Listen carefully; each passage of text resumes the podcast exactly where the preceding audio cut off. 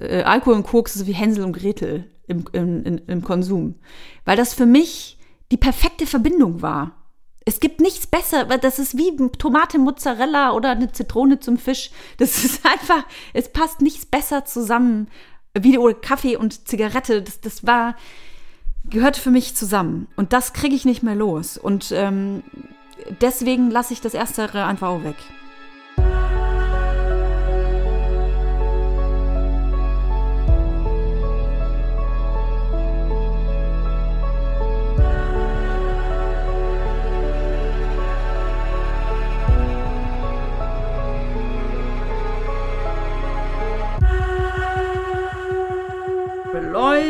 Mein Mikro muss sich näher an meinen Mund machen. Das Mikro ist auch richtig rum. Das mache ich nämlich gerne mal falsch rum.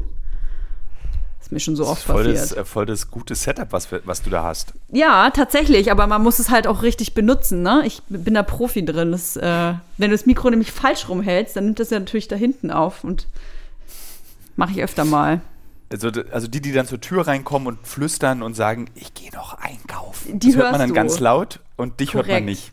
Korrekt. Liebe Hörerinnen, liebe Hörer, ähm, diese Folge, die ich heute aufnehme mit einem sogenannten Notfallgast, ist entstanden, weil mein Gesprächspartner aus äh, dem letzten Podcast entschieden hat, dass das Gespräch, das er mit mir über den Konsum von Drogen geführt hat, ihm zu nahe ging und aber auch er Angst hatte, dass man herausbekommt, wer er ist. Und aus diesem Grund habe ich mich entschieden, ich äh, muss einen neuen Podcast dazu machen wollte eigentlich mich wieder auf die Suche begeben nach einem Gesprächspartner und als ich bei Instagram gepostet habe, dass ich die Folge runtergenommen habe von, äh, äh von all diesen Podcast-Plattformen, schrieb mir ein Weltstar, der mir folgt. Der Notfallgast.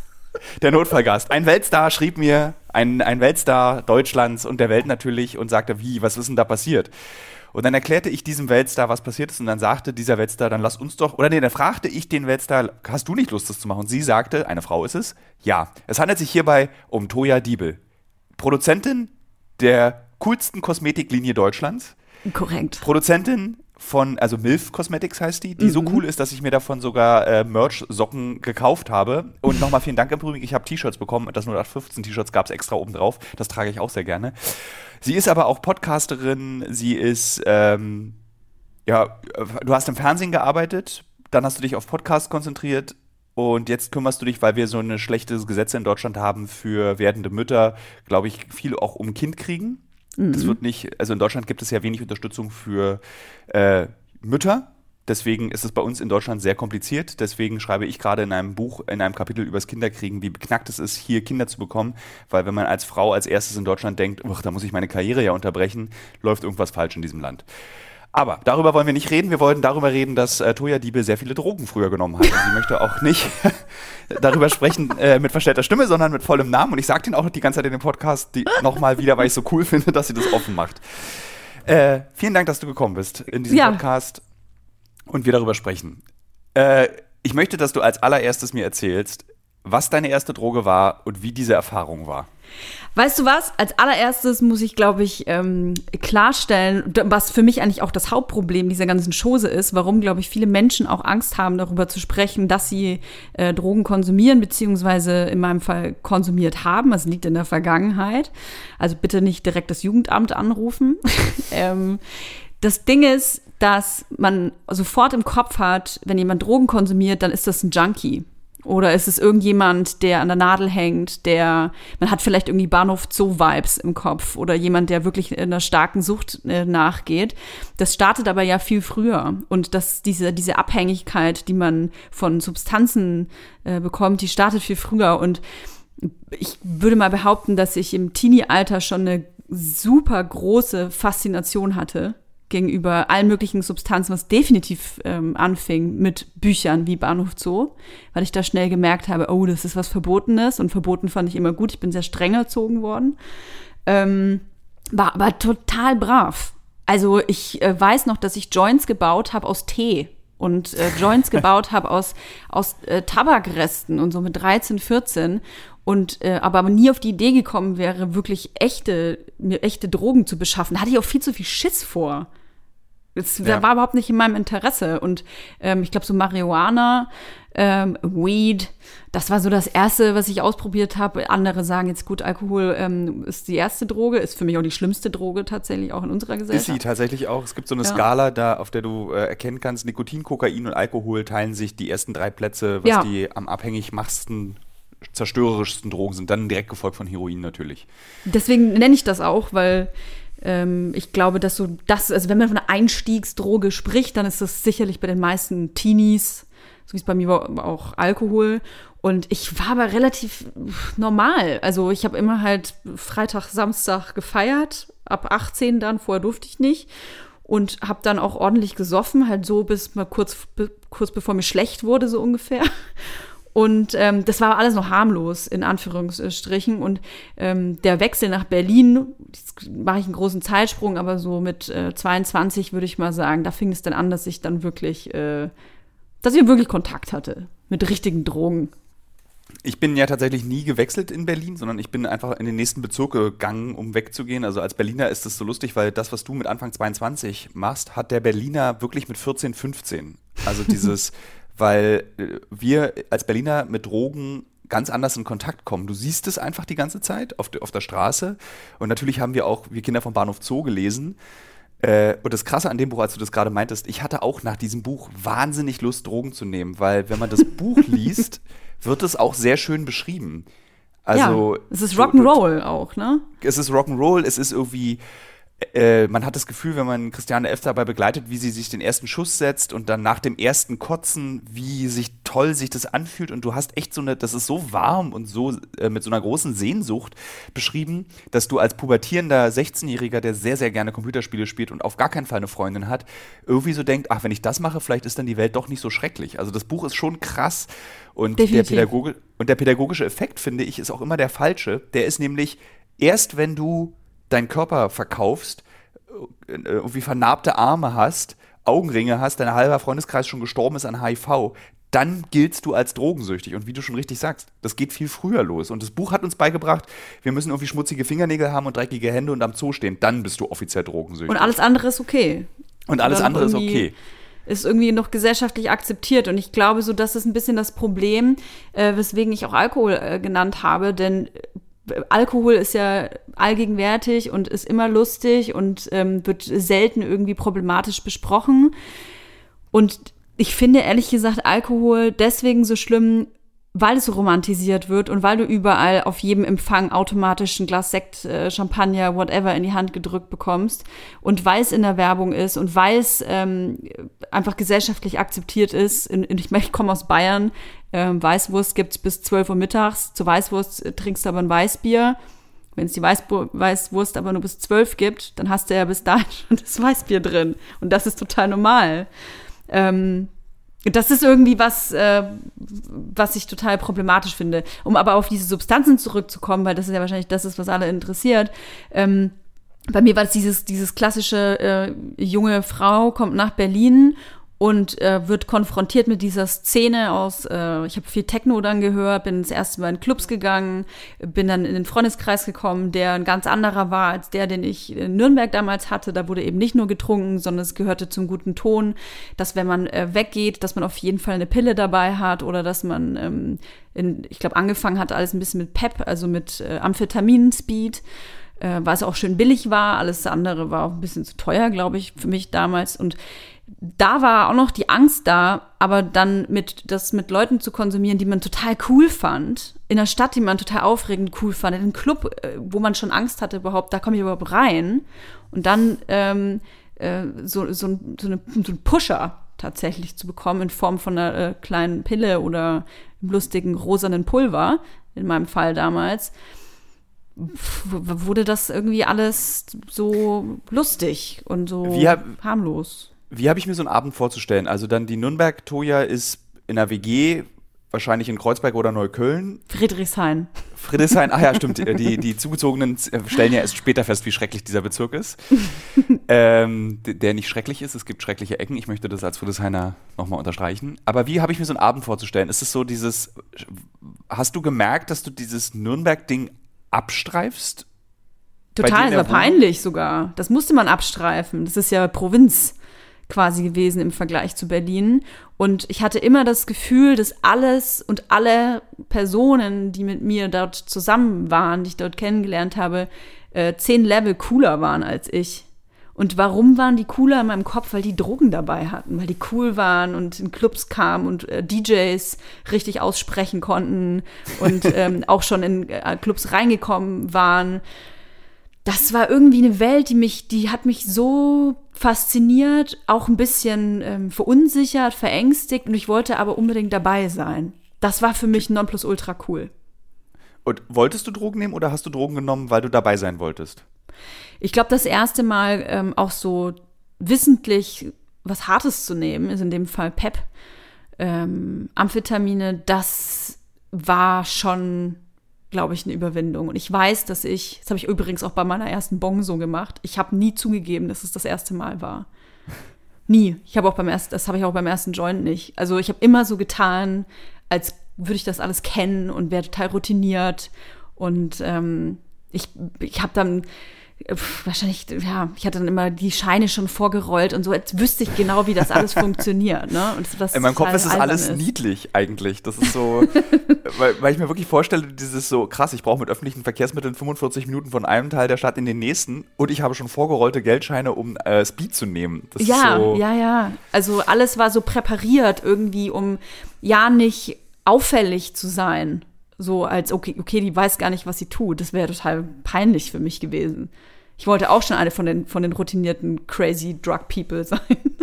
ähm, ich habe einmal in meinem Leben Speed genommen auf der Fusion 2007 und bin sofort eingeschlafen. Also ich fand Speed immer total ekelhaft. Außerdem vermute ich, dass ich sowas wie ADHS habe. Also wirkt bei mir Speed auch nicht so, wie es eigentlich wirken sollte, sondern es macht mich nur konzentriert gerade und sehr still. Aha. Ähm, äh, und ich persönlich, die Hörerinnen und Hörer des Podcasts wissen es, dass ich ganz selten Drogen nehme, beziehungsweise bestimmte Drogen auch kategorisch ausschließe, wie zum Beispiel Kokain, was du nicht getan hast in deinem Leben, darüber reden wir aber später noch. Mhm. Und diese eine Line Speed hat so sehr in meiner Nase wehgetan, dass das für mich auch ein Grund war, es nicht mehr zu nehmen. Das war so unangenehm, dass dann diese Batteriesäure hinten in meinem Rachen runterläuft und dieses, so immer dieses. Das gehört dazu, ja, das gehört dazu. Das ist ja, das fand ich so ekelhaft, dass ich das nie wieder danach nehmen wollte. Und du hast an diesem Abend mit diesem rosa Tütchen Speed mhm. angefangen. Kannst du dich da noch präzise daran erinnern oder ist das alles weg? Wie dann dieses Gefühl, was der Körper macht, das finde ich ja auch so interessant bei Drogen, dass dann wirklich so eigentlich sehr schnell irgendwas in dir passiert und man das auch sehr gut mitbekommen kann, was da passiert. Also kommt natürlich darauf an, was, ne? Was du nimmst. Ja, äh, aber man merkt so eine, so eine Hitze war das so zum Beispiel bei diesem einen Speed, meine Wangen wurden warm, als bei diesem einmal Ecstasy bei mir. Ich habe mhm. angefangen zu schwitzen, ich war, wurde so kribbelig irgendwie und ähm, alles wurde sehr deutlich, was körperliche Phänomene, was mein Körper gerade macht. Bei LSD zum Beispiel hörst du dich verdauen, du hörst deinen Herzschlag und so eine Geschichten, die man, Dinge, die man nie hört vorher.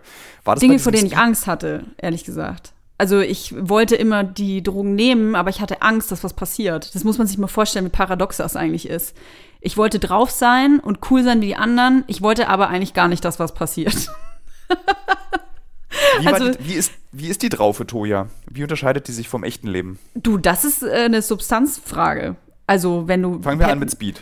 Ja, also Speed habe ich relativ, äh, mit dem habe ich angefangen, einfach weil es günstig war und weil es irgendwie alle genommen haben und weil ich wusste, es macht halt wach und äh, man ist lange wach, man kann lange äh, tanzen und ähm, das ist was, was mir ehrlich gesagt gar nicht gut gefallen hat, weil ähm, das ja auch die Herzschlagfrequenz wahnsinnig nach oben treibt. Und ich mochte zwar diesen wachen, ich sag mal, konzentrierten Zustand.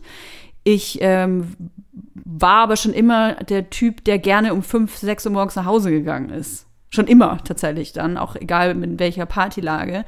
Wenn du aber halt um vier Uhr morgens äh, dir ein halbes Gramm äh, Pep reingezogen hast, dann wird das halt schwierig mit ins Bett gehen. Also in meinem Fall zumindest. Und ähm, diesen Kampf mit meinem Körper, den habe ich immer als was sehr Unangenehmes empfunden. Also dein Geist ist irgendwie müde, ähm, dein Körper ist aber wach. Oder andersrum. Ich, ich, weiß es schon gar nicht mehr. Es ist, glaube ich, von Person, von Person auch ähm, zu Person auch unterschiedlich. Aber ich hatte immer gemerkt, dass ein Teil meines Körpers unbedingt Ruhe braucht und der andere Teil aber so wach ist, dass er sich bewegen muss. Oder die Augen, ich, ich, dieses Gefühl, die Augen nicht schließen zu können, weil man die aufreißen muss und wach sein muss. Das fand ich immer krass unangenehm. Ähm, ich muss auch sagen, dass ich äh, auch überhaupt keine Ahnung von Dosierung hatte. Da sind wir wieder an dem Punkt, dass es mir zu peinlich war, nachzufragen. Unangenehm war, rauszulassen, dass ich eigentlich keine Ahnung habe von dem, was ich da mache. Das heißt, ich hatte ähm, relativ schnell im ersten Jahr, im zweiten Jahr, als ich damit angefangen habe, wirklich eine viel zu hohe Dosis, wo ich dann auch zum Arzt gegangen bin. Weil, ähm, Wie hat sich ich, das geäußert, diese Über Überdosierung? ähm, ich habe gedacht, ich habe einen Herzinfarkt. also lässt sich jetzt vielleicht nicht mit fünf Tassen Kaffee vergleichen, aber ich hab, hatte das Gefühl, ich mein Herz platzt. Ich, das finde ich immer so krass. Das sind auch die Geschichten, die, wenn, als ich mich mit Süchtigen tatsächlich über Koka von Koka also Kokainabhängigen unterhalten habe, dass das nicht dazu führt, bei Überdosierung oder schweren körperlichen Konsequenzen aufzuhören. Dass, dass, man, dass man nicht sagt, okay, das war's jetzt. Ich habe mich hier gerade sehr krass an den Rand der, des, des Überlebens äh, gewagt. Äh, das will ich nicht nochmal erleben. Das geht eigentlich nach so einer Woche, zwei Wochen, ist man wieder, okay, dann mach ich's jetzt doch wieder, hab's ja überlebt.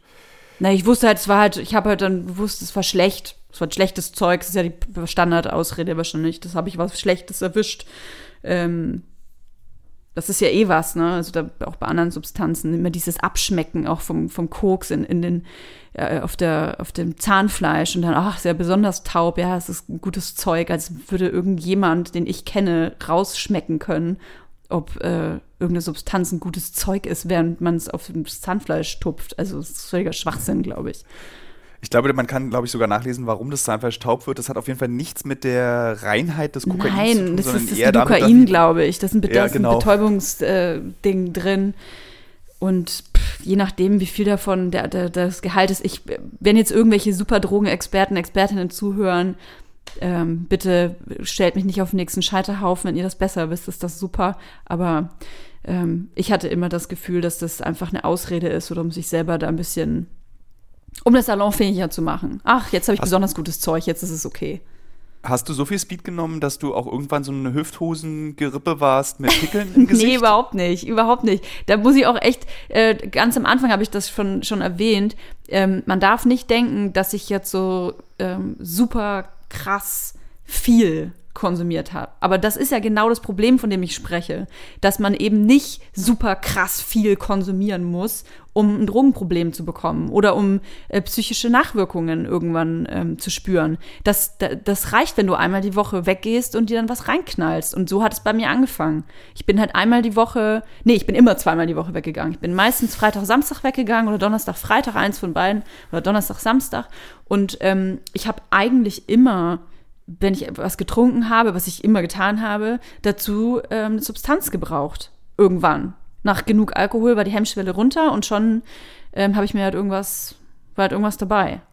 Hattest du schon diesen Gedanken heute nicht, dass du versuchst, dich selbst zu zügeln? Nee, mm, Nie. habe ich bis heute nicht, sag ich dir ganz ehrlich. Aber du, du machst sehr viel Werbung auf Instagram. Nee, Werbung machst du nicht, aber du machst sehr viel, du präsentierst sehr viel alkoholfreie Weine. Ja, Deswegen, da, ja, da kannst du, glaube ich, da kannst du, kannst du dich abschießen mit. Ähm, da kann ich mich total abschießen mit. Das hat den Grund, weil ich finde, dass Alkohol eigentlich die größte und äh, schwierigste Droge ist, weil sie so akzeptiert ist. Und weil Ja. das einfach ähm, ein Mittel ist, wo du dich selber hemmst und ähm, das einfach ein Grund sein kann, viele Dinge zu tun, ähm, die zu Schlimmeren führen. Und Alkohol auch alleine für sich ist unfassbar, ähm, hat ein unfassbar hohes äh, Suchtpotenzial und einfach ist super krass gesundheitsgefährdend.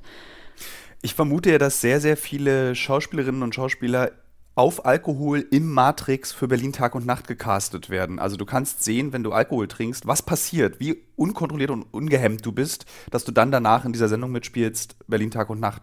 Weil ich glaube wirklich, dass die im, im, im Matrix casten. Ach, jetzt Matrix Berlin, gibt's das noch? Ja, das gibt's noch und das ist ja eigentlich nur so eine Castinghöhle mit 57 Floors mittlerweile. Ich war da auf der letzten Stimmt. Weihnachtsfeier unserer Firma vor Corona.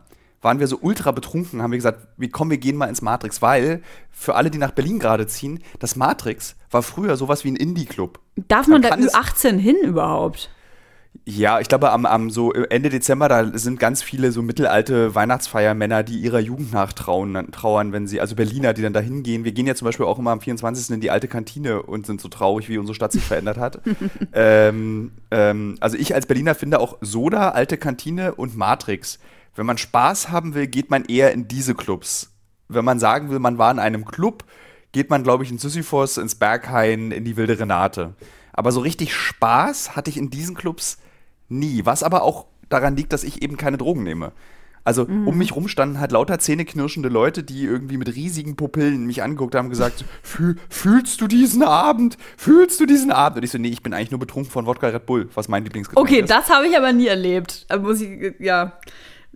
Das habe ich und nie erlebt. So, diesen Abend zu fühlen oder Trophys um dich rum? Nee, also das Bild natürlich, äh, dass man da jetzt, dass, dass solche Leute sieht man sicherlich immer, wenn man weggeht in den Club, aber ähm, ich würde sagen, 98 Prozent der Leute, die da um mich rum waren, waren nicht so. Aber ich war jetzt auch vielleicht nicht so oft im Sisyphos. Es ist, also im Sisyphos war, oder Griesmühle, das ist, glaube ich, eher der Club. Der Sisyphos ist, glaube ich, die neue Griesmühle. Also das sind also für alle Hörerinnen und Hörer, die nicht aus Berlin kommen, das sind jetzt so Clubnamen. Und wenn ihr die alle richtig aussprechen könnt, dann gehört ihr zu den Coolen und ihr müsst nicht mehr Drogen nehmen. Es reicht, wenn man einfach diese Clubs kennt. Da drin muss man aber Drogen nehmen. Das ist da drin musst du dann leider aber Drogen nehmen. ähm, du hast mit Spe du hast wahrscheinlich dann, du hast nicht mit Speed angefangen, du hast mit Kiffen angefangen, nehme ich mal an.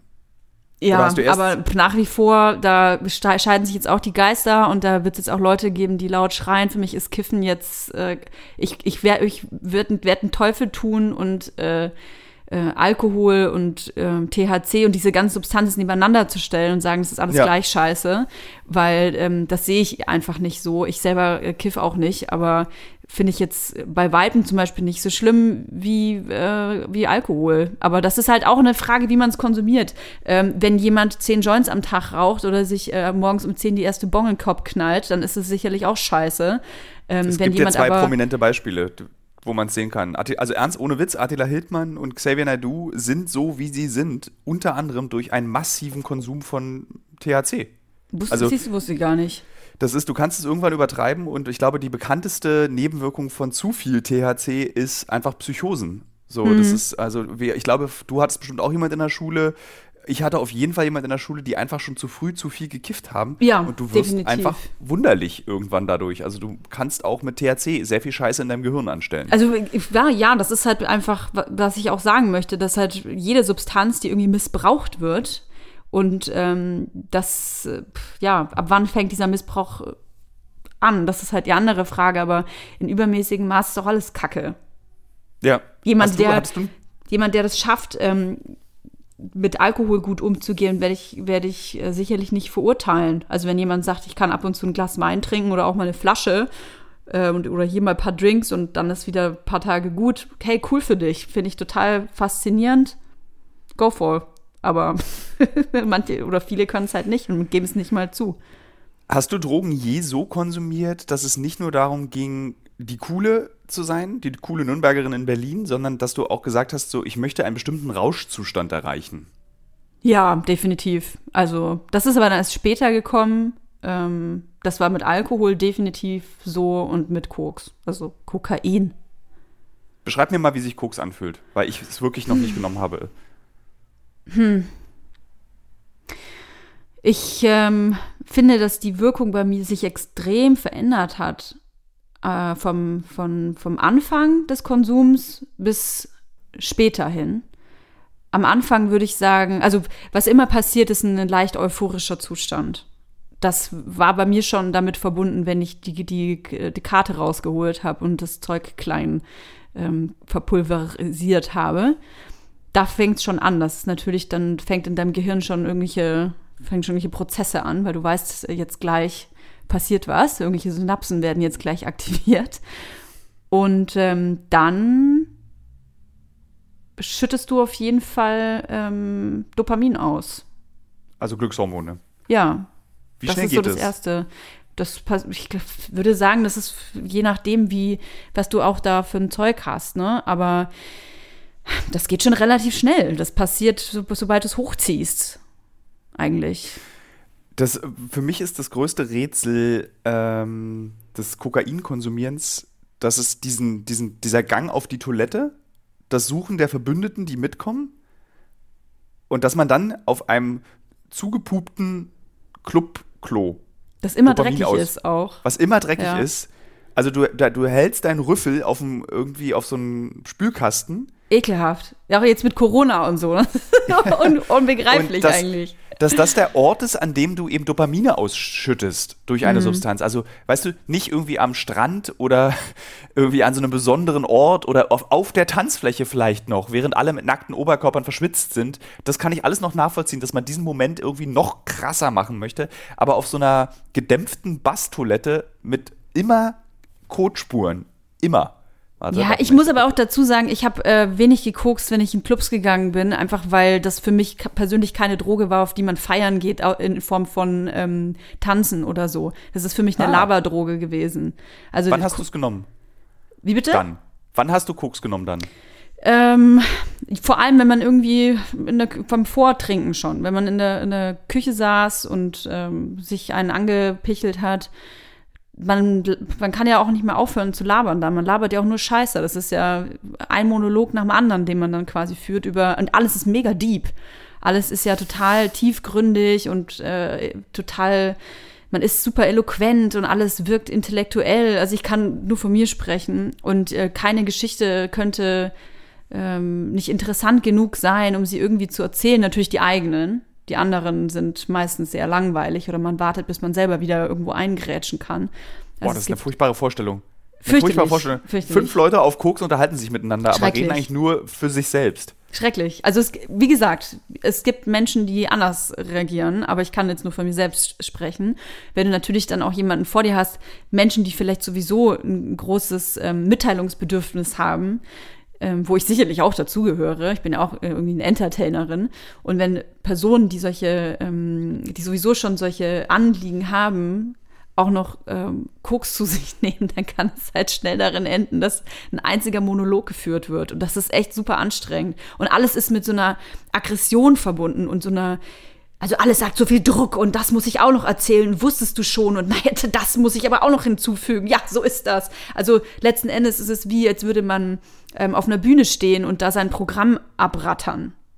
Und das äh, fühlt sich ganz toll an und äh, man fühlt sich halt auch sicher und selbstbewusst in dem, was man sagt und lustig und traut sich vielleicht auch gewisse Sachen anders zu sagen oder ja, Selbstbewusstsein wird auf jeden Fall, in, wurde in meinem Fall, ich bin schon, würde ich mal behaupten, ein selbstbewusster Typ, aber nochmal ins Unermessliche gesteigert. Was macht es mit deinem Kopf, wenn du dann am nächsten Tag aufwachst? Kannst du das reflektieren oder ist das weg? Was da Das ist passiert auch diesem ein Prozess gewesen. Am Anfang war es überhaupt nicht schlimm. Also, ähm, als ich angefangen habe, gerade mit Koks, da, ja, man hat halt gekokst und gesoffen und irgendwie Party gemacht und so. Und am nächsten Tag ging es dir scheiße. Der Kater war vielleicht noch mal schlimmer ähm, als äh, früher. Dann hat man das aber halt irgendwie durchgestanden. Man wusste ja, was man gemacht hat. Dann hast du dir halt irgendwie, ich habe halt eine Flasche Cola getrunken und dann gewartet, bis der Tag vorbeigeht. Und das hat sich aber über die Jahre verändert. Also irgendwann kam so diese, diese ähm, Kokskater dazu, nenne ich es mal. Jeder, der es schon mal konsumiert hat, der weiß wahrscheinlich, von was ich spreche, dass ähm, man gar nicht mehr so diese körperlichen ähm, Nebenwirkungen hat, sondern dann auch psychisch. Ähm, weil dein, dein Endorphinhaushalt einfach auch leer gepumpt wurde. Ist ein ähnlicher Effekt, den man auch mit PEP hat. Wenn du so viel Endorphine ausschüttest auf einmal, was ja passiert, dann ist halt dein Haushalt leer. Und was passiert dann? Bist du scheiße drauf. Und kannst halt auch wirklich äh, in, eine, in eine Depression vielleicht nicht, aber in eine depressive Phase rutschen. Und ähm, wie kommst du da wieder raus? Ist, ich weiß, dass ich immer in der Woche schon wusste, naja, es kann passieren, wenn du das, wenn du wieder konsumierst, dass es dir dann nächste Woche wieder scheiße geht. Aber es ist ja nur wegen dem Koks. Aber während du diese depressive Phase hast oder diesen Kokskater hast, da fühlt sich so an, als würde diese Phase nie vorbeigehen. Also diese negative Stimmung, die ähm, ist, war, für, war für mich unerträglich, muss ich echt sagen. Und ich, ich konnte auch in dieser Phase nie greifen, dass es eigentlich nur am Koks liegt. Und dass ich eigentlich nur aufhören muss damit. Hast du Koks genommen, um diese Phase überstehen zu können? Gab es einen Moment, wo du sagst, ach geil, heute ist endlich wieder Freitag, jetzt kann ich koksen, dann geht es mir wieder besser? Nee, weiß ich nicht. Also ich hatte mich immer darauf gefreut, weil ich, ich habe auch wahnsinnig viel gearbeitet. Das war auch so eine ganz toxische, gefährliche Mischung. Es hat, das war wie ein Belohnungssystem, ne? Also von Ja. äh, Montag war auf jeden Fall immer noch dieser Kokskater, Montag, Dienstag. Das kommt nicht direkt danach, so nach dem Feiern. Das kann auch erst ein paar Tage später eintreten und das kann auch ein, zwei Tage dauern, man, bei manchen auch länger. Ähm, aber ich habe dann quasi von Montag bis Donnerstag äh, wahnsinnig viel gearbeitet und äh, Donnerstag ging es mir dann quasi ja schon körperlich endlich wieder so gut. Ich hatte mich quasi wieder so gut erholt und regeneriert. Ich habe unter der Woche eigentlich auch nie getrunken und auch sonst nichts äh, konsumiert, ähm, dass äh, sich das alles, das alles nach Party geschrien hat. Man war ja wieder fit, ne? Und ähm, Das Krasse ist, von vorne das war- los. Das, das, was du beschreibst, ist letztendlich, weil als, als wir beide eben jetzt hier im Vorgespräch nochmal oder als wir geschrieben haben bei Instagram, da meintest du ja, du warst halt keine süchtige Person, aber letztendlich ist, hast du den Absprung geschafft. Es ist genau so, schlittert man in eine Kokainsucht rein. Dieses, ähm, dieser, dieser Kater wird auch schlimmer, weil wir älter werden, weil der Ja. Körper das nicht mehr so leicht hinbekommt. Ach, dann nehme ich doch mal mittwochs Kokain und dann wird es irgendwann jeden Tag. Und das ist echt krass, weil das, was du mir gerade erzählt hast, haben genau auch als wie eine Krankengeschichte. Also Sucht ist ja eine Krankheit und nicht irgendwie ein Fehler, den man gemacht hat. Ähm, äh, und diese Suchtgeschichten waren, überschneiden sich komplett mit dem, was du erzählt hast. Irgendwann hat eine Gesprächspartnerin zu mir gesagt, irgendwann war das ganze Leben nur noch assoziiert und lebbar mit Kokain. Also Ah, sie meinte, krass. selbst das klei- kleinste Bier, Sex haben, ähm, weggehen, ins Restaurant gehen, mit Arbeitskollegen reden, das ging nur noch, wenn sie Koks genommen hat. Und damit hat sie irgendwie wirklich einen großen fünfstelligen gesparten Betrag verbraucht, Boah. weggemacht innerhalb von drei Jahren, weil sie meinte, sie hat ihr Leben einfach nicht mehr ausgehalten. Und das hat diese Droge eben mit ihr gemacht. Naja. So, und das, fand, und das, was du gerade erzählst, war im Prinzip der Anfang von dem, was sie mir erzählt hat. Und das ist, also es hätte bei dir natürlich, also du bist natürlich stark, selbstbewusst. Das hat stehst, nichts damit äh, zu tun. Auch starke, selbstbewusste Menschen sind genauso anfähig für eine Sucht. Das, ich, Das auf jeden Fall, aber du, du hast offensichtlich die Notleine ziehen können. Das ist das, was ich damit meinte. Ich, ich, Oder wurde sie für dich gezogen? Die wurde für mich, glaube ich, gezogen. Also ich ähm, habe einfach das körperlich nicht mehr, ich habe es körperlich nicht mehr gepackt. Ich bin im letzten Ende meinem Körper sehr dankbar, dass er das nicht mehr ausgehalten hat. Das war nicht, ich, schon mal, ich hatte ich, feste Anstellung, ich habe bestimmt 50, 60 Stunden, also normalerweise arbeitet man ja 40 Stunden, aber ich komme halt auch aus der Medienbranche und habe da bestimmt 50, 60 Stunden gearbeitet. Und dann war natürlich dieser Belohnungs, ähm, diese, diese, diese Belohnungssehnsucht noch sehr viel größer, weil man war so fertig von der Woche, dass man sich auf nichts sehnlicher gefreut hat auf diese Party. Aber letzten Endes hätte ich eigentlich eine Erholung gebraucht, allein schon von meiner Arbeitswoche. Hab die mir aber nicht gegönnt, weil ich ja dann direkt quasi Donnerstagabend schon ähm, auf Party gegangen bin. Bin dann Freitag trotzdem arbeiten gegangen. Immer. Halt natürlich total verschallert, aber ich bin, habe mich Freitag dann trotzdem ins Büro geschleppt. Ähm, und dann Freitag manchmal eine Pause gemacht und Samstag auf jeden Fall wieder weiter gefeiert. Und das ging vielleicht so zwei Jahre gut. Das ist aber lang. Ja, also so ein, zwei, ja, nee, zwei Jahre waren es eigentlich. Das hat schon nach einem Jahr gebröckelt. Da habe ich das auch schon äh, körperlich zu spüren bekommen. Ich habe dann, äh, hab dann an- eine Depression bekommen, die auch behandelt wurde. Und ähm, hab, bin aber auch da nie, wirklich nie auf die Idee gekommen, dass es irgendwas mit meinem Konsumverhalten zu tun haben könnte. Ich habe halt immer andere Gründe. Ja, das ist, ich habe hier auch in der Kindheit irgendwie vielleicht was erlebt. Ähm, das ist bestimmt irgendwas mit meinem Elternhaus. Ja, außerdem die Beziehung und ich, ich arbeite ja auch sehr viel und so. Man, man schiebt das dann halt auf irgendwelche Gründe. Aber dass man mal in Erwägung zieht, dass man vielleicht einfach zu viel Scheiße in sich reinpumpt, der Schritt war mir dann doch zu groß, weil letzten Endes waren ja die Substanzen genau das, was mir daraus geholfen hat, in, in meinem Kopf. Also Ja. das, was ich eigentlich hätte verabschieden müssen, das war das, wo- wo ich dachte, es ist mein einziges Pflaster, das mir, was mir aus dieser Scheiße raushilft. Und ähm, dann, nach so zwei Jahren, war es so, ich hatte auch einen neuen Mann kennengelernt, da war alles sehr kompliziert und ähm, mit, wir haben uns da auch gegenseitig sehr hochgeschaukelt, haben beide noch mehr konsumiert als äh, je. Immer Koks in meinem Fall, äh, immer viel Alkohol, viel gekokst. Und ähm, dann habe ich, äh, hat es angefangen, dass ich Panikattacken bekommen habe. Also ich habe eine Angststörung entwickelt und wusste überhaupt nicht, was das ist. Also ich wusste überhaupt nicht, was passiert da mit meinem Körper. Ich habe angefangen, ähm, zu den, den harmlos, harmlosesten, banalsten äh, Gesprächen ähm, äh, Angstzustände zu entwickeln. Also ich habe mich bei allem unter Druck gesetzt gefühlt. Wenn jemand gesagt hat, hey, äh, kannst du mir, äh, weiß ich nicht, kannst du mir äh, Spackbollo mitbestellen beim Italiener heute Nachmittag? Da habe ich schon Panik gekriegt. Oh Gott, wieso muss ich das jetzt machen? Äh, kann der das nicht selber machen? Ähm, immer ich und das schaffe ich nicht und äh, jetzt muss ich aber doch noch in den Termin. Also die banalsten Sachen haben mich komplett aus der Bahn geworfen. Und ähm, äh, habe dann angefangen, Schlafstörungen zu bekommen, konnte nicht einschlafen, habe äh, hab immer gedacht, mein, äh, irgendwas meinem Herzen stimmt nicht. Und äh, immer oft Schweißausbrüche, also so typische, typische ähm, Stresssituationen, wo man, in denen man Angst hat. Einfach so. Ja. Und das ähm, war dann irgendwann, als ich kurz vor Weihnachten mal nach Hause äh, fahren wollte, so typisches ähm, Berliner Kind, fährt Weihnachten halt zur Familie nach Hause.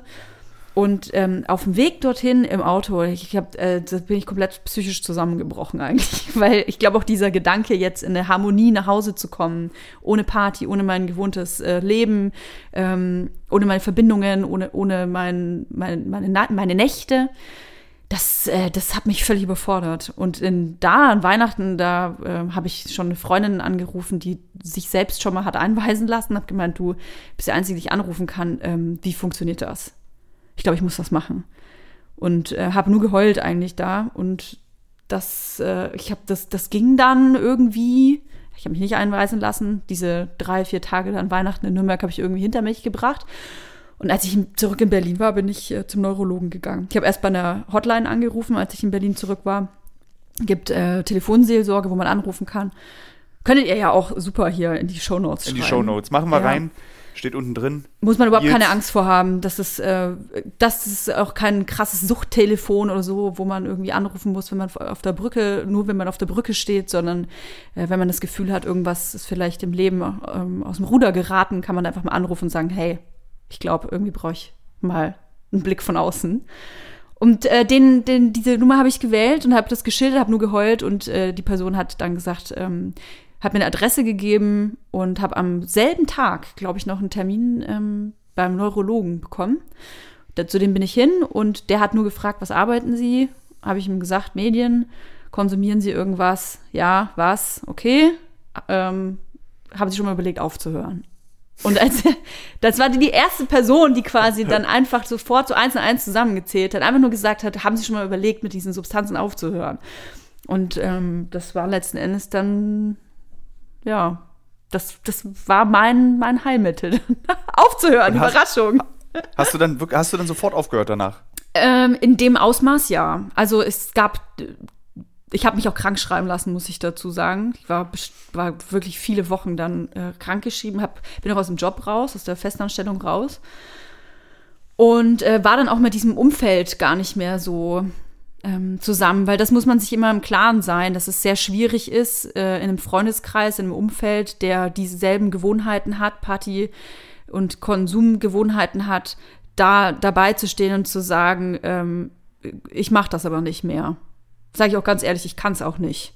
Also wenn ich in einem Raum stehe und äh, zehn Leute trinken Champagner und koksen, dann ist es für mich relativ schwer zu sagen, okay, dann ich halt nicht. Äh, ist das jetzt, also jetzt bist du ja gerade schwanger, äh, wenn das Kind dann groß ist, abgestillt, äh, beziehungsweise das andere Kind muss, glaube ich, nicht mehr gestillt werden. Würdest du dann wieder trinken und mal auch Koks nehmen oder ist das für dich durch? Ist diese Phase des Lebens vorbei? Mm, also ich meine, ich bin jetzt äh, im achten Monat schwanger gerade. das ist für mich eh schon lustig, diesen Podcast irgendwie aufzunehmen. Ich war, hatte meinen letzten Vollrausch übrigens äh, November 2018. Da war ich das letzte Mal besoffen und habe seitdem auch ähm, nie wieder einen Kater gehabt, logischerweise, weil ich auch nie wieder besoffen war. Ich habe zwischendrin, ich bin nicht ab, absolut abstinent, was Alkohol angeht. Ähm, alles andere sowieso. Ich rede jetzt aber, Alkohol ist das Letzte, was ich dann irgendwie noch ab und zu gemacht habe. Ähm, ab und zu habe ich schon mal ein Glas getrunken, habe aber ehrlich gesagt kein Interesse mehr daran, äh, mich volllaufen zu lassen. Einfach weil in meinem Leben dieser Konsum keinen Platz mehr hat. Also das sage ich jetzt auch mit voller Überzeugung. Ich habe halt eine Verantwortung und die, der möchte ich unbedingt gerecht werden und fände das absolut ähm, fahrlässig, diese Verantwortung ähm, nicht wahrzunehmen. Mhm. Hättest du diese zwei Kinder nicht, würdest du noch saufen und koksen? Ja, wahrscheinlich schon. Wahrscheinlich schon. Crazy. Also, vielleicht wäre ich aber auch wirklich am Ende, ne? Also, das äh, hätte auch noch weitergehen können. Und ich weiß gar nicht, wie das noch hätte schlimmer werden können, weil ich war psychisch echt am Ende. Also, ich war wirklich ähm, ein Schatten meiner selbst. Und auch charakterlich, mich hat das wirklich versaut auf allen Ebenen. Kannst du da ein Beispiel für geben? Also wie, also weil das hört man ja oft, dass Kokain, also man sieht es, also das ist für mich einer der anderen Gründe, warum ich nicht Kokain nehme, ist, weil ich oft Menschen auf Medienveranstaltungen beobachte. Unerträgliche Leute. Kokain ja. und ich finde das wirklich, ich muss dann gehen. Ja, verstehe. Das ist so, und da dachte ich so, so möchte ich nicht sein. So, und das, war, das, ist, das ist für mich der Grund, warum ich einfach, auch wenn es mir wirklich oft schon angeboten wurde, äh, immer abgelehnt habe. So gar keine. Ich möchte nicht dieser gelbschweißige Mann sein, mhm. der irgendwie Frauen in die Hüfte fest beim Reden und davon überzeugt ist, dass er jede Person in diesem Raum bumsen kann, egal welches Geschlecht, dass jede Person in diesem Raum einen liebt. So, das, ja. das, das, das, das vermitteln mir diese Menschen, wenn sie mit mir reden. Und das, so wollte ich nicht sein. So. Mhm. Ähm, ist eine Überheblichkeit. Ja, es ist eine Überheb Überheblichkeit, die man da entwickelt. Äh, ein, ein, völlig überzogenes Selbstbewusstsein. Man hat ja auch eine völlig, einen völligen Realitätsverlust. Also das, was ja immer alle sagen, was so toll eigentlich an der Droge ist, nämlich, dass man ja immer die Kontrolle behält und ähm, immer in der Realität noch ist. Es ist ja nicht so, dass es irgendwie be krass bewusstseinserweiternd wäre oder dass du irgendwelche Sachen siehst, hörst, riechst, die nicht da sind ähm, es ist einfach, ja, die Leute, die es gerne konsumieren, ich sag's sicherlich auch ein Stück weit noch, fühlt sich, du fühlst dich einfach geil, ne? Aber halt nur du selbst. Und das ist halt ein Bild, das du nur von innen siehst. Aber würdest, also ich muss ganz ehrlich sagen, wenn ich äh, Videoaufnahmen von mir sehen würde jetzt, wie ich irgendwie zugeguckt, labernd, cool an der Bar stehe, ich könnte es nicht ertragen weil ich wüsste, dass das so unangenehm und so anstrengend wäre, was ich da für eine Scheiße auch immer gelabert habe. Also, was ich habe es ja vorhin schon erwähnt, dieses, dieses, dieses, dieses möchte gern eloquente, intellektuellen Gelaber, was überhaupt einfach nur dümmlich war und ähm, völlig, ja, teilweise ähm, gar nicht konstruktiv, was man da was man da von sich lässt. Also es ist einfach nur überheblich. Einfach sich selbst die ganze Zeit im geisten Licht dastehen lassen zu wollen. Das ist das, was die Droge macht. Hattest du das Gefühl, dass du, also weil viele junge Menschen, die im Berufsleben anfangen zu koksen, weil der Chef das macht oder weil die Kollegen das machen oder weil es eben das soziale Umfeld macht, hattest du das Gefühl, irgendwas hat dir diese Droge gebracht? Hat es dir einen Arbeitskontakt gebracht? Hat es dir äh, ja. einen Karrieresprung ermöglicht? Ja, ja definitiv. Also es kommt sicherlich auf die Branche drauf an, aber ich ähm, habe mich halt in der Branche bewegt, in der das so normal war, dass man zusammen aufs Klo geht. Das war wie, als hätte ich gesagt, hast du mal eine Kippe für mich?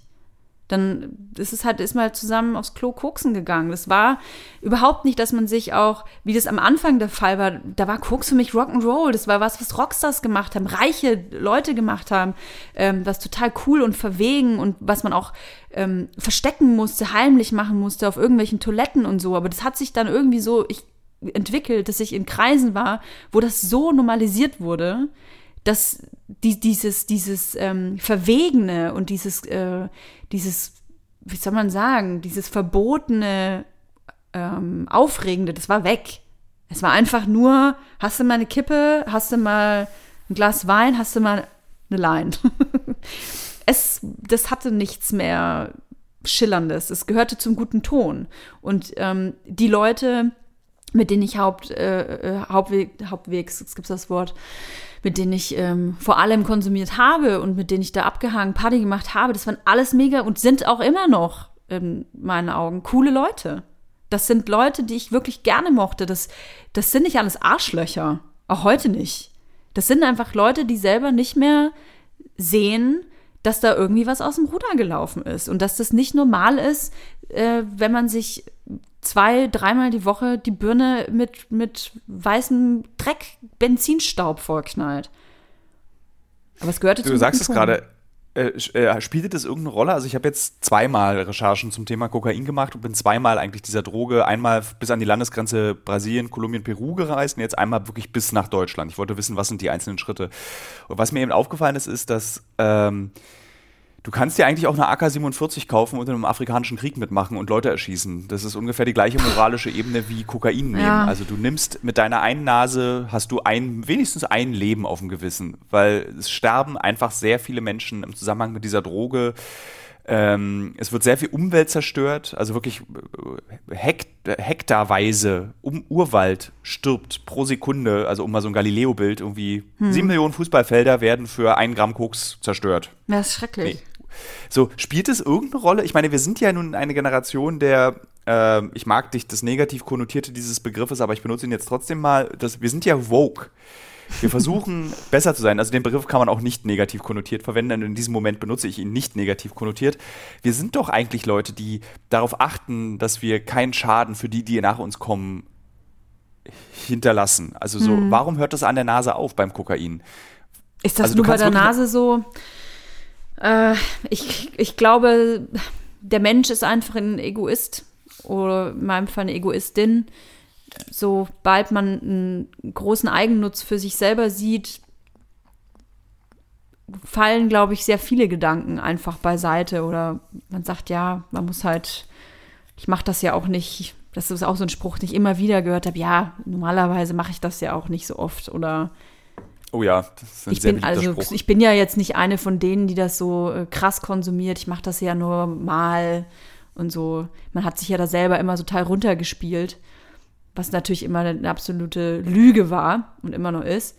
Ich glaube, jemand, der Porsche fährt, ähm, Benzin Porsche fährt, gerne oder ein Lambo oder ich meine, wer von uns fährt jetzt ein Lambo, aber oder äh, keine Ahnung, in einem gentrifizierten Haus in Kreuzberg sitzt, ähm, weil er Chef von irgendeiner Medienbranche ist, dem kann man das doch genauso vorwerfen. Wenn, wenn du hier dich so einsetzt äh, gegen Gentrifizierung, warum sitzt du dann im Königshaus der Gentrifizierung? Also, mhm. ich glaube, das ist so ein Whataboutism, aber ja, also mir, ich, ich muss jetzt lachen, weil ich, wenn ich an diese Leute denke, mit denen ich so krass rumgehangen habe, dann waren das alles Leute, die dann irgendwie, denen das wichtig war, irgendwie nur bei der Biokompanie einzukaufen und vegan zu leben und hier ein Smoothie und hier meine Hose ist aus, weiß ich nicht, nachhaltigen bla bla bla bla bla und sich dann aber von irgendwo das, das letzte Dreckskoks in die Nase ballern, so für viel Geld. Ja. Das ist ja auch das Irre, das ist, wie teuer das ist. Dafür, was es ist. Ja, es ist, es ist Dreck. Es ist einfach Müll. es ist wirklich Müll. Und man, man, bei der, gerade bei so einer ersten Line merkt man das auch. Also man, man schmeckt das ja auch. Das hat oft was, was sehr Chemisches, was sehr Benziniges. Also man, man merkt sofort, da stimmt was nicht. Also würde ich jetzt für mich einfach mal behaupten. Aber ist das nicht auch so, bei mir zumindest war das so, wenn man einen viel zu harten Drink gemacht hat. Der erste Schluck scheiße, aber der zweite und der dritte, der geht dann schon. Und nach einem halben ja, Drink hast du den Geschmack halt, vergessen. Aber der, der, der, Drink wird halt seltenst aus Kerosin hergestellt. ja, ja, natürlich. Also ich, aber du, also du würdest auch kein, kein pures Ethanol trinken, ne? Aber letzten Moment, Endes, Alkohol. Einwand. Ich war auf einer Party im Jahr 2002 mit meiner damaligen Freundin Elisa und wir haben beide Brennspiritus mit Honig getrunken. Boah. Und ich bin Gut. nicht blind. Herzlichen Glückwunsch, dass du mich sehen kannst. Aber du, du weißt, was ich meine. Also es ist doch ja. auch total behämmert, dass man sich ähm, freaky, fancy Drinks machen lässt, aber letzten Endes ist nichts anderes drin als reiner Alkohol. In irgendeiner Form. Diesen reinen Alkohol würdest du niemals trinken. Den, den konsumierst du auch nur, weil irgendwie ein schönes Rosmarinblatt noch mit dabei ist und den Geschmack übertönt. Also das finde ich ja das tollste Konzept von Cocktails, ist wirklich dieses so, es ist eigentlich äh, also zum Beispiel mein Lieblingscocktail ist, wie ich ihn falsch ausspreche, Pina Colada. Ja. Ich, ich liebe Pina Colada, der heißt aber eigentlich Pina, glaube genau, ich, ne? Oder den spricht genau. man so. Genau, aber der, man muss ihn schon als Pina Colada bestellen. Und ich liebe diesen Cocktail, weil er aber auch einfach schmeckt wie richtig so ein, so ein McFlurry. Ja, Ja, so. ja. Und das ist so, oder hier dieses mit Blue Curacao, irgendwie so diese ganzen Cocktails, die ich mit 16 in Lorette Mar getrunken habe. die sind bis heute bei mir meine Top-Cocktails. Ich möchte mich nicht in eine Bar stellen und sagen, ich hätte gerne ein Gimlet. Ja, Ich hätte gerne ja. ein. So, ich möchte, ich möchte das gar nicht sein. Also so, weil ich auch gar nicht, ich, ich möchte mich zum Beispiel auch nie über Weine unterhalten. Ich will mich auch nicht über Whisky unterhalten. Ich halte das für, das ist mein persönliches Gefühl. äh, Ich halte das für außerordentlich langweilige Gespräche, Weinsorten zu kennen oder Whiskysorten nach ihrer Schmauchigkeit irgendwie Ach, ich fand das toll. Mir hat das gut Wirklich? gefallen. Ja, total. Weil es auch ein bisschen, also man, ich würde niemals per se jemandem vorwerfen, der gerne Wein trinkt und auch äh, Nee, überhaupt nicht. Sommelier vielleicht sogar ist, ähm, dass dem das Absprechen, dass das Spaß machen kann, da äh, Nuancen rauszuschmecken, sich über die zu unterhalten und so. Ähm, ich ich habe auch immer sehr gerne Wein getrunken tatsächlich und ich äh, so einen richtig guten, richtig guten Riesling warum, oder Weißburgunder würde ich auch heute wahrscheinlich irgendwann mal wieder trinken ein Glas. Aber pff, das ist halt genau der Punkt, dass das bei mir und bei vielen Menschen, die ich eben kenne, oft ein Vorwand ist, um den überhöhten Konsum zu entschuldigen. Also indem man sagt, ja, das ist ein besonderes Tröpfchen, den muss man jetzt zum Fisch trinken, ähm, da passt das besonders gut. Danach trinken wir dann den roten, ja, der ist dann richtig schwer, das passt dann da. Und ähm, dann machen wir noch ein, äh, danach kommt, weiß ich nicht, Gin Tonic, um das Ganze abzuschließen und hier noch ein Grappa. Ey, sorry, aber irgendwann bist du halt einfach nur besoffen. ist doch scheißegal, wie nach was das schmeckt irgendwann. Und Ja. ähm, das ist halt irgendwie das, wo man, finde ich, aufpassen muss. Und ja, ich, ich habe immer Angst, dass ich so rüberkomme, als würde ich andere belehren wollen, was so Konsum angeht. Überhaupt nicht. Ich kann dir das aus der Perspektive sagen, nein, überhaupt nicht. Du erzählst, das ist, kommt wirklich gar nicht, sondern das ist ja deine persönliche Haltung dazu. Und Ja. du sagst dir jetzt nicht, Leute, wenn ihr Alkoholiker werden wollt, dann seid aber wenigstens Sommeliers. Also das sagst du ja nicht. Nee, überhaupt so. nicht. Also ich ähm, habe genug Freunde und Freundinnen, die gerne trinken und auch mal einen zu viel trinken und auch vielleicht jedes Wochenende trinken. Ich sage halt einfach immer nur, dass wenn man regelmäßig irgendwas konsumiert, egal was das ist auch, dann sollte man sich halt irgendwie schon fragen, warum mache ich das? Also warum konsumiere ich Ja. diese eine Sache so viel? Und ähm, und, und die, die nächste Frage, die man sich stellen sollte, einfach um mal um es auszuprobieren, könnte ich eigentlich damit aufhören? Also einfach auch mal nur zwei Wochen. Wenn man sagt, so zwei Wochen, ja, kein Problem, aber vier Wochen nicht. Also jeder kennt ja dieses, ja, ich mache Detox Januar oder so, ne? Detox Februar, keine Ahnung, Monat. Ähm, das, das war bei uns auch total on, on vogue. Immer so einen Monat. Die, ich habe es übrigens nie gemacht, habe nie den Sinn verstanden. Ich habe einfach durchges, durchgesoffen. Ähm, aber dies, dieser Monat, da, ich habe dann halt immer nicht so genau verstanden, warum, warum ruht man sich so krass auf diesen Monat auf, aus? Also bis zum 31. hält man durch, um sich am 1. wieder so hart die Kante zu geben, damit man quasi alles, die ganze Rehabilita Rehabilitation ähm, wieder rückgängig gemacht hat. Aber ich finde es einfach einen interessanten Gedanken, sich zu fragen, ich kann aufhören, zwei Wochen, aber länger nicht. Ist bei mir das Nikotin. Also so die Vorstellung, dass ich, also ich, ich hasse mittlerweile, dass ich diese hässlichen E-Zigaretten brauche, um zu existieren, weil ich wüsste, würde ich sie weglegen, würde ich sofort wieder echte Zigaretten rauchen. Ah, Aber ich habe wirklich eine, ich habe eine wirklich, ich glaube, ich bin der König der Nikotinsüchtigen. So, das ist so, Oh Gott. und das, das nervt mich so sehr. Wie gesagt, ich habe keine andere Sucht. Nichts anderes. Gar nichts. Aber diese, ich, alle Süchte vereinen sich bei mir in, in der Nikotinsucht. Und ich, bin, ich finde das so nervig. Also, wie viele Gedanken am Tag Krass. ich auch darauf verschwende, ähm, ähm, dass ich irgendwie, so, höre ich jetzt auf, lasse ich es jetzt. Nee, ich, ein- einmal noch. Ah, ist doch geil. Naja, ist ja auch nicht so schädlich wie echte Zigaretten. Weiß man noch nicht. Also, ich denke darüber wirklich, Wahnsinn. ich verschwende total viel Gedankenkraft darüber am Tag. Ähm, Nikotin irgendwie zu mir zu nehmen. Und dann denke ich manchmal, vielleicht mache ich das so wie hier der von Misery, dieser Schriftsteller in dem, in dem Stephen King-Film und Buch, der dann immer am Ende eines Buchs eine Zigarette raucht. Und dann überlege ich so, geil, da muss ich so und so viele Bücher schreiben, ich könnte dann da. Und so eine Überlegung habe ich. Also, was Sucht ist, kann, glaube ich, auch sehr, sehr viele Menschen nachempfinden, ohne dass sie Kokain genommen haben oder alkoholsüchtig sind. Also, mein Bruder zum Beispiel spielt wahnsinnig gerne World of Warcraft. Und der redet darüber, wenn er das mal wieder deinstalliert hat. Ah, Äh, oder. Destiny. Ja. Der redet darüber, er sagt, ich habe Destiny des- äh, de, deinstalliert. Und dann sagt, dann klingt es so wie, ich habe es geschafft, mal in einem Flug nicht heimlich auf der Toilette E-Zigarette zu rauchen.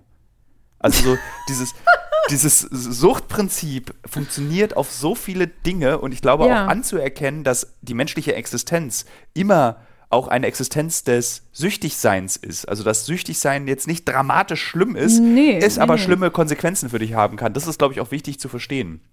Voll. Also letzten Endes, wir sind ja Menschen mit Schwächen und Stärken und ähm, demnach auch starken und schwachen Momenten. Und nur weil jemand jetzt sagt, ähm, ich, pff, das ist auch was ich, was ich mir halt, diesen Schuh will ich mir halt immer auch nicht anziehen, weil natürlich mache ich wahnsinnig viel Werbung dafür, ähm, nicht im kommerziellen Sinn jetzt, sondern einfach, dass es gut ist, wenig Alkohol zu trinken oder auch mal gar keinen Alkohol zu trinken.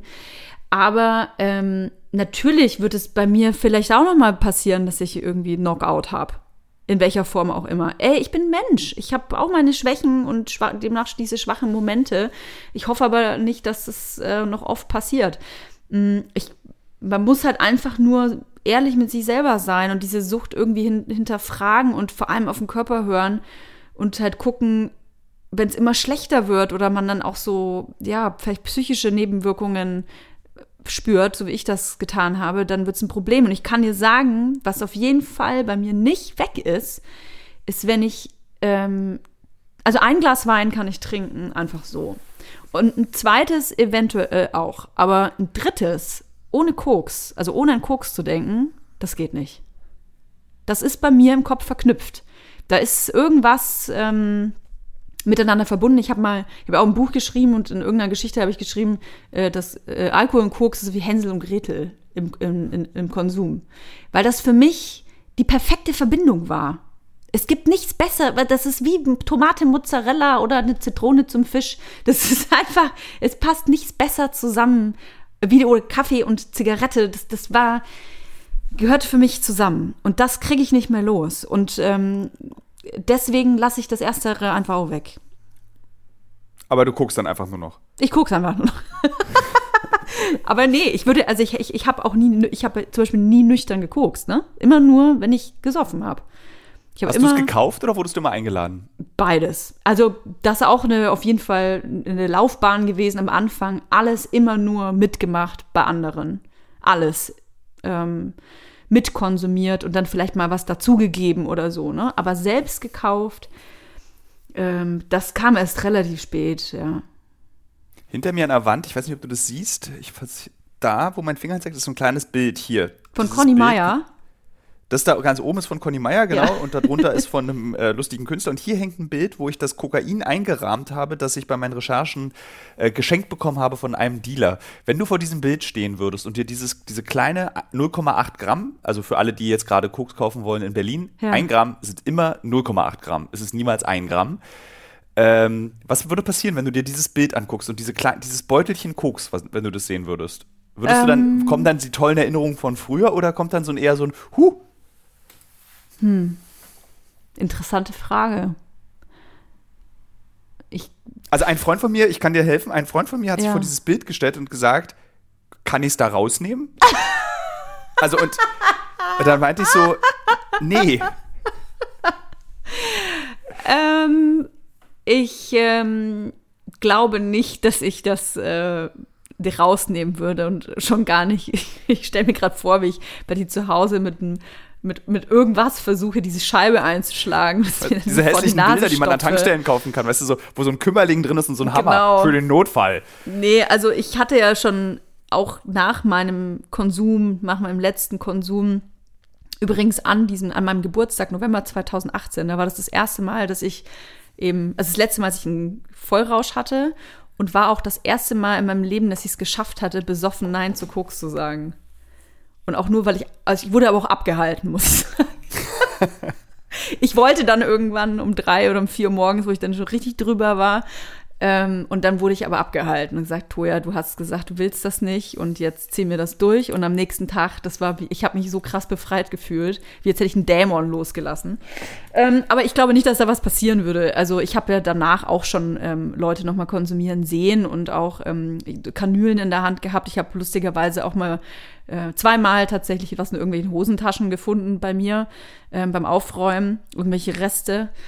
Und äh, die habe ich einfach weggeschmissen. Tatsächlich, ohne mit der Wimper zu zucken. Also wenn ich selber nichts getrunken hatte, dann hatte ich auch überhaupt gar keine Verbindung zu Koks. Fand ich auch total ekelhaft, ehrlich gesagt dann.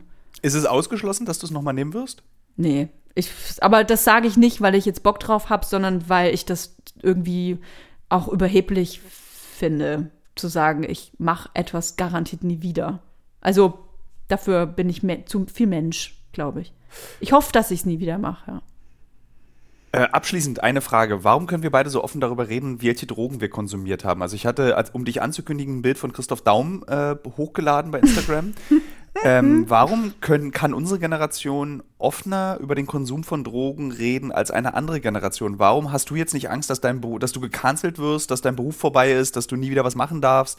Einfach nur, weil du erzählst, dass du Kokain genommen hast und sogar sagst, vielleicht kann es auch passieren, dass ich es nochmal nehme. Ja, das klingt jetzt so hart, ne? Nicht, dass, also ich. Das nee, aber ich finde das wichtig, weil ich hatte als würde ich mir vorstellen können, dass nee, es klingt eigentlich wie ein normaler Mensch. Also ja. es klingt irgendwie, du bist halt, niemand von uns ist heilig. So, deswegen, äh, also das ist die Frage, die ich mir grundsätzlich stelle. Mhm. So, dass, dass ganz viele Menschen das unglaublich geheim halten, dass sie Kokain nehmen. Also erinnere dich an den Chefredakteur der großen Boulevardzeitung äh, in Deutschland, als jetzt vor kurzem rauskam, dass der eben gerne mal Kokain nimmt. Mhm. Ähm, dann wurde das wie so ein Drama, war das. Und Gut, ich frage mich so, wa ja, was, ist, was ist der Grund? Würde ich auch Nein sagen, ne? Hätte ich dir, hätte ich mich jetzt hier auch nicht mit dir getroffen.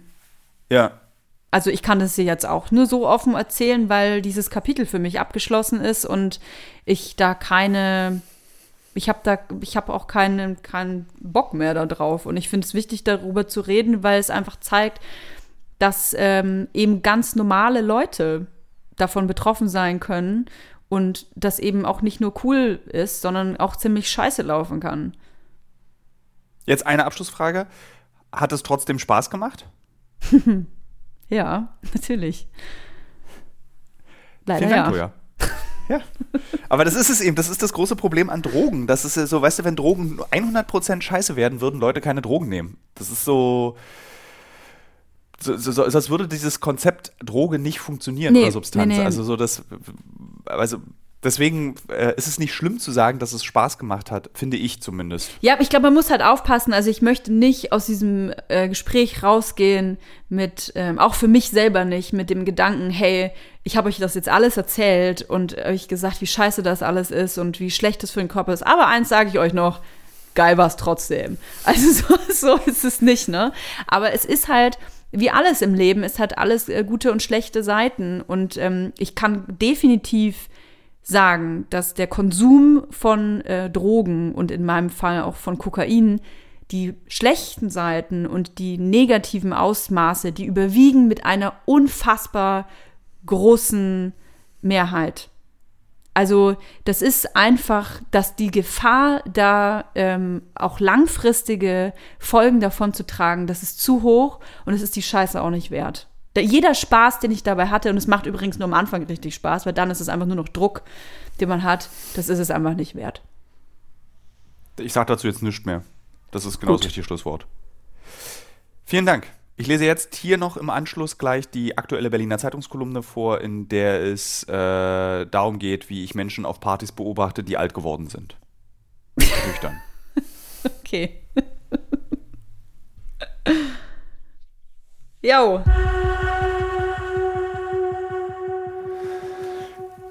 Jetzt kommt noch die Berliner Zeitungskolumne von vorletzter Woche, glaube ich. Und ähm, ich werde versuchen re zu reden, bis ich sie gefunden habe bei mir in meinem Computer. Und äh, habe sie gefunden. Ähm, jetzt gab es hier ein komisches Quietschgeräusch da steht immer noch Dokument aktualisieren. Ja, ich fand es gerade ein sehr interessantes Gespräch mit Toja, insbesondere weil es eben das zeigt, was Drogen sind, nämlich äh, sie können Freude bereiten, aber eben auch viel Furchtbarkeiten. Ich habe einen Vertrag äh, über 40 Folgen für dieses Jahr und die habe ich beinahe erreicht. Also ich glaube, das ist jetzt hier Folge 36. Das heißt, es gäbe noch vier Folgen. Ich weiß nicht, wie ich das so richtig weitermachen sollte. Es wäre gut, wenn ich mich mal ausruhen würde und nicht jede Woche so viel arbeiten würde. Aber irgendwie habe ich gerade beim Podcast immer wieder Lust, Folgen zu machen. Mal sehen, muss ich mal mit Star Watch reden, wie wir uns da einigen können. Und ich fange jetzt an mit der Kolumne. Früher waren wir Freunde. Ich zwinge mich am Frankfurter Tor eine Dose Whisky-Cola zu trinken. Mit spitzen Lippen nippe ich an der eiskalten Dose und verziehe bei jedem Schluck mein Gesicht. Zu dünn angezogen stehe ich dort mit alten Freunden und wir feiern den 39. Geburtstag eines Anwesenden. Viele Biere werden getrunken und ich hänge, was die Betrunkenheit betrifft, stark hinterher. Manchmal lüge ich, wie auf einer Klassenfahrt. Ich merk schon was, sage ich. Ich trinke selten Alkohol. Mir schmeckt Wein nicht und Bier ist mir als Getränk zu anstrengend. Die aufzunehmende Flüssigkeitsmenge entspricht nicht dem zu erwartenden Rausch. Krankenwagen unterbrechen unsere Unterhaltung, Skateboarder skateboarden und irgendwann passiert das, was in Gruppen, die ausschließlich aus betrunkenen, gebürtigen Berlinern pass bestehen, passiert. Es wird über früher gesprochen. Wir sprechen über den Magnetclub in der Greifswalder Straße und was er uns bedeutet hat. Wir sprechen darüber, wie wir mit engen Jeans und Rucksack auf dem Rücken tanzen waren, in einer Welt, deren größte Sorge der zweite Irakkrieg war. Wir sprechen über Dönerpreise und Abiturklassen und darüber, was wir heute sind, was wir geschafft haben. Und ich weiß nicht warum, aber dieses Gespräch ist so bitter wie mein Getränk. Ich weiß nicht, wann er sich bei mir verändert hat, mein Blick auf Menschen, die ich kenne. Ich weiß nur, dass ich früher dienstags, donnerstags und manchmal auch am Sonnabend im Magnet stand, Wodka Red Bull trinkend, also jenes Generationsgetränk, das gut für Menschen funktionierte, die Alkohol nicht schmecken, dafür aber mit zitternden Augenlidern besoffen sein wollten. Ich stand dort und hatte Freunde, die ich nicht kannte. Ich wusste die Vornamen von Männern und Frauen, ich kannte ihre Geschichten. Der Liebeskummer von C, die Geschlechtskrankheiten von L, das abgebrochene Studium von M. Ich kannte Menschen, die exakt die gleichen Probleme hatten wie ich. Liebeskummer, Geschlechtskrankheiten und abgebrochene Studiengänge. Wir bewegten uns alle in derselben Welt. Wir hatten alle die gleichen Probleme und dachten doch, wir seien die einzigen auf der Welt, die so traurig sind. Das war Berlin 2004. Mein Freund Hannes und ich spazieren später, als alle schon gegangen sind, ins Hotel Michelberger an der Warschauer Straße. Menschen, die früher Partys im Magnet organisiert haben, feiern dort das Jubiläum der Firma, die sie vor elf Jahren gegründet haben. Der eine ist heute ein erfolgreicher Podcaster, der andere lebt in Brandenburg ein Leben, vor dem ich mich immer gefürchtet habe. Fotos auf seinem Instagram-Account beweisen das. Fotos von Morgennebel und Lichterketten in Gärten. Viele Menschen auf dieser Party kenne ich von früher und habe die Leben gänzlich vergessen. Nur eine Frage kreist bei jedem erschöpften Gesicht, das ich beobachte, in meinem Kopf. Was macht er? Was macht sie wohl heute? Wie viel Geld verdient er oder sie wohl? Früher, da waren wir Freunde, die sich genug kannten, um sich herzlich zu begrüßen. Heute sind wir Berufe. Früher, da bestand mein Umfeld aus Menschen, die emotionale Probleme hatten. Heute haben sie Kredite und Kinder. Die Gesichter müde, die Frauen betrunken mit halben Augen, die Männer taxieren schmallippig die anderen Partygäste so wie ich. Wer hier alt ist, steht und guckt. Nur die Jungen, die unter 30-Jährigen, sie tanzen, freuen sich mit offenen Mündern, als wäre diese Nacht die beste Nacht ihres Lebens. Ich bezahle 14 Euro für ein Wodka-Soda, Wodka Red Bull gibt es nicht mehr, und sage zu Hannes, dass dies wohl jetzt so ist. Wir führen kein Gespräch darüber, dass in Berlin nun alles teurer ist und das verschwindet, was unsere Erinnerungen an diese Stadt sind. Wir akzeptieren es als Tatsache und es stört uns nicht. Hannes tanzt. Und es macht mich glücklich, ihn dabei zu beobachten, weil er tanzt wie damals, die Arme angewinkelt, die Beine tippelnd, die Augen geschlossen. Unsere Freundschaft hat das früher bis heute überlebt. Irgendwann auf dem Weg nach Hause, ich bin mittlerweile betrunken, atme durch die Nase aus, frage ich Hannes, ob ihm auch aufgefallen sei, dass alle traurig waren. Und Hannes nickt. Haben wir jetzt alle bald eine Midlife-Crisis? frage ich ihn. Und Hannes, der immer streng ist, sagt nein. Corona ist schuld, sage ich. Und damit meine, und meine damit, dass dieses letzte und meine damit, dass dieses letzte Jahr der Jugendlichkeit, dieser Augenblick, der Wimpernschlag im Leben eines Menschen, bevor er 40 ist, uns genommen wurde. Wir konnten uns von der Jugend nicht verabschieden. Die Menschen dort, die so wie ich in dieser Phase des Lebens sind, also irgendwas zwischen Ende 30 und Mitte 40, also diese Phase, in der nichts und alles passiert, das ebenso empfunden haben müssen. Für einen kurzen Moment, dank einer globalen Pandemie, waren wir uns näher, als wir dachten. Hier an diesem Abend hatten wir alle dieselbe Sorge, aber jeder dachte, er wäre der einzige Mensch, der darunter leidet. Wir hören uns nächste Woche, liebe Hörerinnen und Hörer. Und ich muss auch nochmal betonen, ich mache das sehr gerne für euch. Es macht mir sehr viel Spaß zu wissen, dass äh, ihr euch das anhört und dazu eine Meinung habt. Finde ich cool. Tschüss.